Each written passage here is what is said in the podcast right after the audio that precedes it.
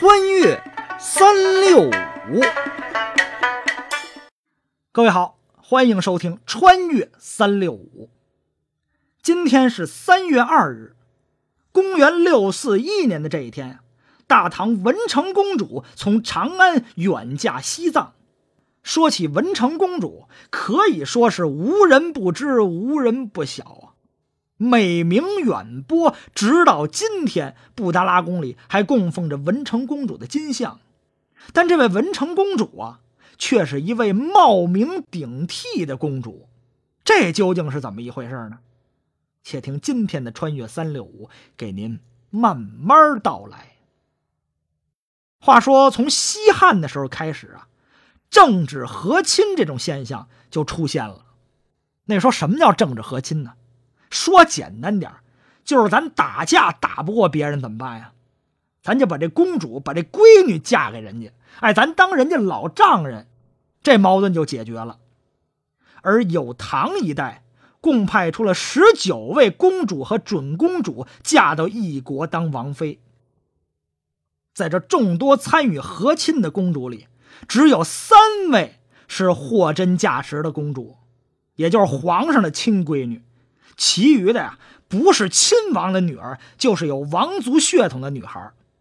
他们这批人有一统称，叫做宗室女。这些远嫁的宗室女们，并非一出生就肩负着和亲的使命，而是临到异邦来讨人了，被手忙脚乱的封为公主，然后呀，让他们体体面面的出嫁，为国献身。话说唐高祖李渊跟唐太宗李世民，他们二位的女儿啊，除了那些早早夭折的，无一例外，全部下嫁给有名有姓的本朝重臣，没一个嫁出国的。显然，按照那个时候的观念呀，嫁给外国的国王，还不如在国内招一驸马呢。因此，唐朝中期以前，皇帝的亲生女儿都不肯嫁到国外去和亲。要去啊，就让那些靠不上钱的什么堂姐堂妹去吧。而咱们前文书提到这位文成公主的丈夫叫松赞干布，他是吐蕃的第一任国王，其人雄才大略呀，先一娶尼泊罗，也就是今天尼泊尔的尺尊公主，又遣使向唐朝求婚。唐太宗开始不答应啊。你算干嘛的呀？你不是一土老帽吗？你你跟我求婚，你求得着吗？你啊，这下可坏了。松赞干布头脑一热呀，就要跟唐朝开干，还威胁说：“你要是不嫁公主，我就打将进来，是杀进长安城。”唐朝一看，打吧，谁怕谁呀？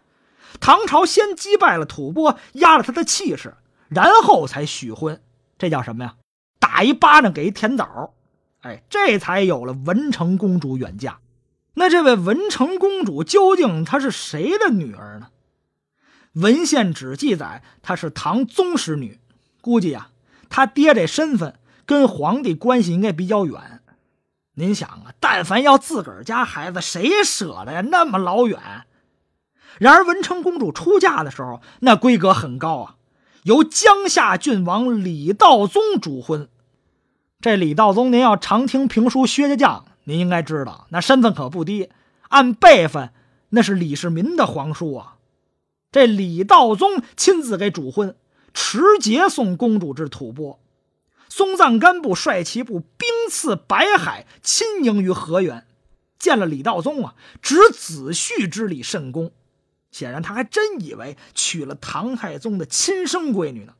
以前可从来没有人能娶过天朝上国天子之女啊！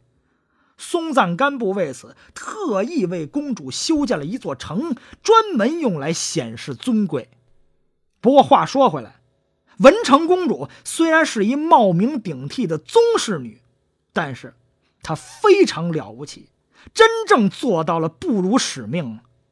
据说啊，文成公主和松赞干布一见钟情。感情非常好，而唐朝这支送亲的队伍，除了携带着丰盛的嫁妆外，还带有大量的书籍、乐器、棉帛和粮食种子。除了文成公主陪嫁的侍婢之外，还有一批文士、乐师和农技人员。后来啊，文成公主还把一大批吐蕃人派去唐朝，参加各种什么干部培训班呢、文化学习班呢。他自个儿没事闲着，也给吐蕃人灌输先进的汉文化，革除陈规陋习。整个吐蕃上上下下都把他视若神明。而过了几年呀，另一位宗室女红化公主远嫁和亲的时候，虽然婚礼的规格依然特别隆重，但是送亲的这位淮阳王李道明一不留神，居然泄露了红化公主并非皇帝的亲生女这样的一级机密。结果这李道明啊，被革除王位降职。后来，和亲公主非帝女的身份就不再隐瞒了。金城公主入藏就明确的说道：“她是雍亲王李守礼的女儿。”不过，他的出嫁规格更高，由皇帝亲自送亲到始平县，还割了水草丰美的河西九曲给公主，成了唐代最为隆重，也是最为赔本的一次和亲。到了唐肃宗之后，大唐国力已衰。这皇上啊，就不得不派自己的亲生女儿去和亲了。